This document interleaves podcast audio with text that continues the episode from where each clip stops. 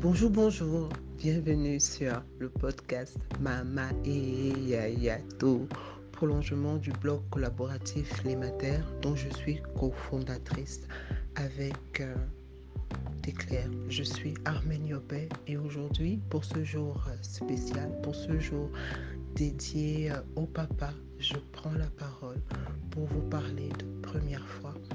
Je me souviens de la première fois que j'ai eu cet échange avec mon père quand je lui demandais qu'est-ce que ça lui a fait de me voir pour la première fois. Qu'est-ce que ça lui a fait de savoir qu'il allait pour la première fois être papa. Et j'ai eu envie de prolonger la discussion avec d'autres hommes de ma génération, d'autres hommes qui, comme mon papa à l'époque, ont été papa pour la première fois. Et voici ce qu'ils nous ont dit, voici ce qu'ils ont accepté de partager avec nous. Bonjour, bonsoir. Je m'appelle Omar Diallo, je suis d'origine sénégalaise, je vis à Dakar. Je suis marié depuis plus de 15 ans. Euh, la première fois où j'avais été informé que euh, je suis papa, ça a été un moment à la fois de bonheur et de peur. J'avais peur parce que je ne savais pas la lourdeur de ces responsabilités-là, je ne pouvais pas le juger correctement. L'autre chose, c'est que également, c'était valable, c'était pour la première fois pour ma femme. Elle également, elle était très inquiète. Euh, ce que j'ai vécu également avec elle pendant les neuf mois de grossesse, c'est que, vous savez, certaines femmes, quand elles sont enceintes, elles, euh, elles ont des caprices. Elle, sa caprice, c'était, moi. Elle, elle, elle, réclame, elle me réclamait tout le temps. Elle voulait que je sois toujours près d'elle. Elle m'envoyait chercher des choses, même dont elle n'a pas besoin parfois. Et ça également, ça, je me rappelle que ça a été des moments extrêmement difficiles pour moi, mais à la fois, je comprenais, vu un peu sa fragilité et sa situation de détresse qu'elle vivait, et que je vivais peut-être dans, dans une moindre mesure, quoi, parce que c'est elle qui portait le fardeau, c'est elle qui vivait les, les difficultés qui étaient en communication directe avec le bébé à travers son, son ventre. C'était des moments comme difficiles. Euh, quand j'ai été informé que euh, cet enfant est né et je l'ai gardé dans mes bras, c'était fantastique. Euh, c'était divin, quoi, je dirais. Parce que tout simplement, j'ai ressenti quelque chose d'extraordinaire. Euh, toutes les les, les, les, moments de peur que j'ai vécu durant ces neuf mois, je les ai oubliés tout de suite. Comme chez les femmes, vous savez que les femmes, quand elles sont enceintes, euh, c'est des, neuf moments de problèmes, de difficultés, de maladies. Et une fois que le cri, le premier cri est entendu, elles se délivrent. Elles sont comme si on, elles n'ont jamais vécu de problème. Ce qu'on lit à travers les yeux, c'est à travers les yeux et, le visage, c'est le sourire. Donc c'est ça, ce moment est extrêmement euh, important, extrêmement férique pour une femme, mais également c'est extraordinaire de porter dans ses bras son, premier enfant. Et pour la première fois, c'était vraiment extraordinaire. Alors, euh, je, sais qu'aujourd'hui, ce que, ce que je, me rends compte, c'était la première peur que j'avais quand j'ai été informé que euh, mon, ma femme était enceinte. C'était des moments de peur par rapport à la responsabilité qui m'incombait, elle et moi. Et c'est aujourd'hui, cette responsabilité est aussi lourde pour moi et pour sa mère parce que nous savons, avec le monde dans, laquelle, dans lequel nous vivons, un monde de difficultés et puis de, de, de, problèmes partout, c'est très difficile d'éduquer des enfants. Et nos enfants, on aurait souhaité quand même un jour euh, qu'elles soient grandes, qu'elles soient, qu'elles réussissent dans la vie, étudier, avoir des époux, euh, des époux, et puis avoir leur boulot. Pour les garçons également, c'est de, de faire leur cursus universitaire, de trouver un boulot et d'avoir des enfants. C'est ça, c'est le rêve de tout papa et maman. Et ce n'est pas, ce n'est pas, ce n'est pas aussi simple, ce n'est pas aussi évident que ça. Et, et nous sommes toujours portés, euh, frappés par cette, euh, ce challenge qui est en nous, euh, afin de voir nos enfants réussir, mais également cette peur de les voir prendre le mauvais chemin. Ce n'est pas aussi évident. Donc, on réclame tout le temps le soutien et l'appui du Seigneur parce qu'on ne peut rien faire sans le Seigneur, sans, on ne peut rien faire sans Dieu. On fait ce que nous devons faire. Parfois même, on ne peut pas s'assumer correctement parce que compte tenu des difficultés de la vie, mais on compte beaucoup sur, sur Dieu pour, euh, qu'ils puissent nous aider à réussir notre mission de parents, notre mission euh, de père et de mère. Donc voilà un peu ce que je peux dire brièvement ces moments que j'ai vécu. Merci encore une fois.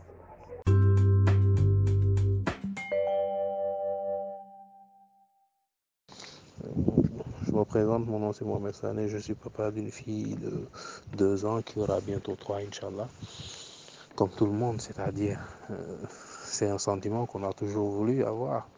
Euh, c'est un rêve qu'on a toujours eu, même en étant petit, en n'étant pas encore marié, c'est-à-dire d'avoir des enfants, de se retrouver de l'autre côté du, du miroir, c'est-à-dire on a reçu ce, ce, cette affection paternelle. Et maintenant on a toujours rêvé de voir le jour où ce, serait à nous de rendre maintenant l'appareil. Et on a toujours rêvé de ce jour-là et maintenant la première fois qu'on nous annonce qu'on qu va être papa, mais vraiment c'est l'extase. L'extase, on n'aura jamais vécu un sentiment aussi fort. C'est-à-dire c'est comme une renaissance. Une partie de vous, une partie de vous, une lumière qui vient de vous, c'est-à-dire une personne, euh, la chair de votre chair. C'est à vous maintenant de, lui donner cette affection paternelle, tout cet amour à, à, un être que, vous avez engendré en quelque sorte. Ça n'a vraiment pas d'égal. Et pour la première fois, et pour la première fois, ça, c'est autre chose. Mais on ne, vit, on ne vit jamais deux fois ce sentiment-là. Après, bon, l'habitude vient pour le deuxième, le troisième, le quatrième. Mais pour, pour la première fois, c'est comme le premier amour. C'est comme le, le, le, premier mariage. C'est comme tout, toutes les premières fois. Donc ça n'a vraiment pas d'égal. Mais après, les sentiments grandissent. De jour en jour, on apprend plus, on apprend plus à, à aimer cette, euh, cet être, à aimer cette personne, euh, cette, cette partie de vous. On apprend à l'aimer de jour en jour et l'amour grandit. Et puis, on, s'habitue à, ce statut d'être papa. Et, vraiment, on se remémore tout le temps les neuf mois. les neuf mois en étant au, au petit soin avec votre compagne, en étant d'être proche. Parce qu'on n'a pas envie que euh, on n'a pas envie de perdre notre premier enfant donc c'est délicat non seulement on n'a pas l'expérience on n'a aucune expérience mais aussi on a peur euh, euh, d'échouer. Donc c'est tous ces sentiments un peu réunis là qui qui qui qui vous font cogiter du jour au lendemain. On est tout le temps au petit soin en train de voir si madame va bien si elle ne manque de rien. À la moindre petite douleur au ventre on, on s'imagine le pire. Donc donc c'est vraiment délicat mais après on, s'habitue. À la deuxième à la troisième on sent que ça fait partie d'un processus et puis on s'adapte. Mais pour le pour le premier c'est toujours compliqué. C'est vrai que c'est la femme qui porte l'enfant pendant neuf mois. C'est elle qui ressent les douleurs. Mais psychologiquement on a l'impression que c'est le, le, papa qui est qui, en, qui, qui porte la grossesse parce que parce qu'il est tout le temps sous pression, tout le temps stressé. Il a envie de ressentir et de savoir ce que ressent sa compagne. Donc c'est vraiment compliqué, mais il n'y a pas d'égal. Et vraiment, c'est euh, l'un des sentiments qu'on qu aimerait partager avec tout le monde et qu'on souhaite vraiment à tout le monde. C'est de vivre ces, ces, moments de bonheur absolu.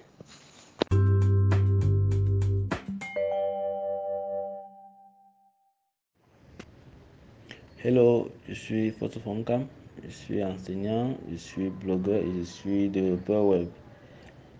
Euh, mon premier fils est né il y a bientôt 10 ans.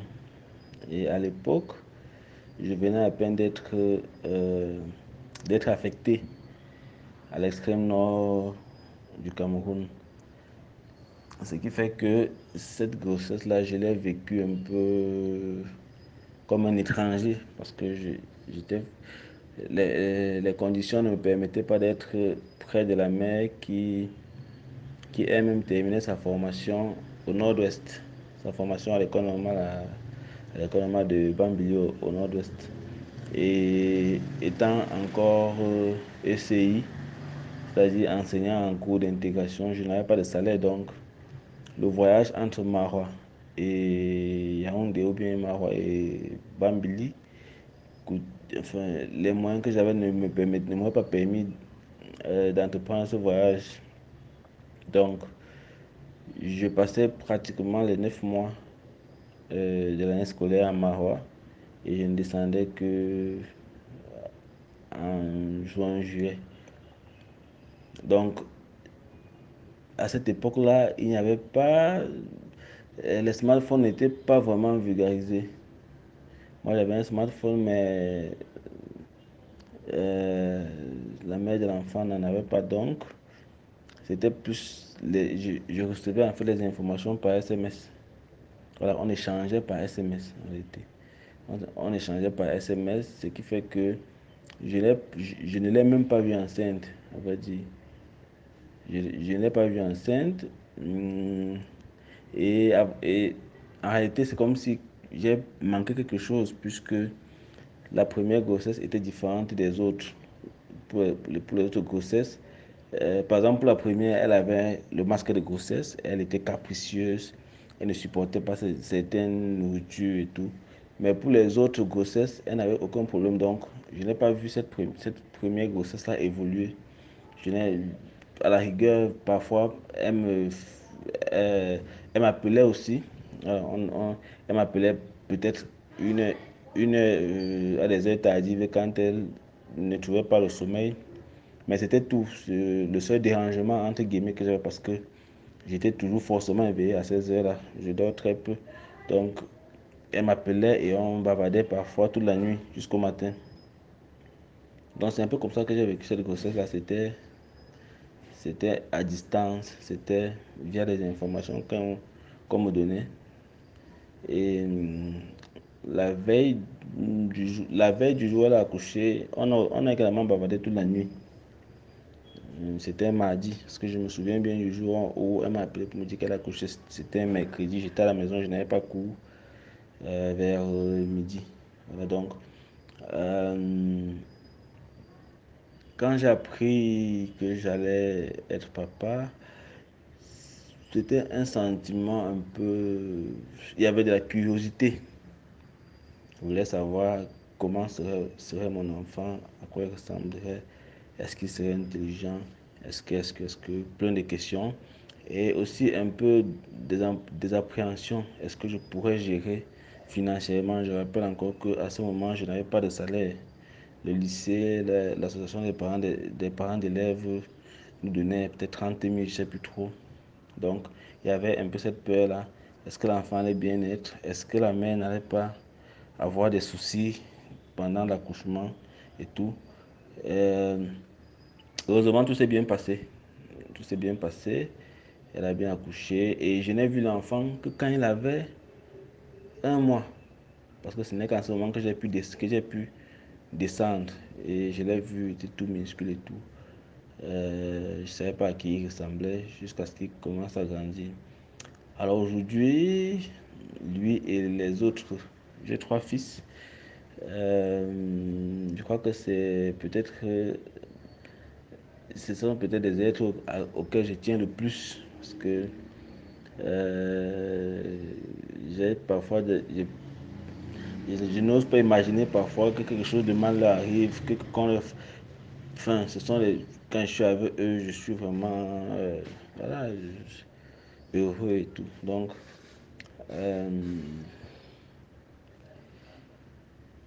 Aujourd'hui, c'est une excellente expérience au quotidien de les voir évoluer sur le plan scolaire, de voir le petit qui.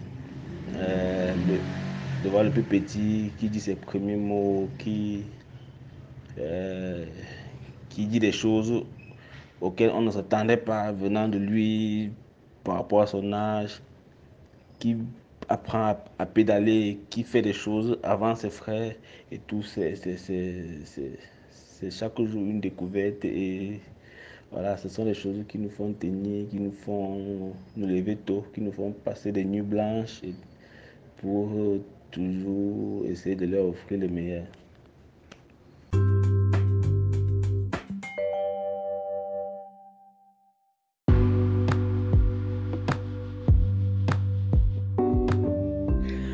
Merci aux papas qui nous ont accompagnés pour cet épisode. Merci à William, merci à Omar, merci à Mamadou, merci du fond du cœur. Si vous avez aimé, n'hésitez pas à partager, à ajouter des plus, des claps et euh, faites-nous des retours. Euh, vous pouvez également nous suivre sur nos plateformes régulières, à savoir Twitter ou euh, lesmater.com. Passez un excellent dimanche. Au revoir.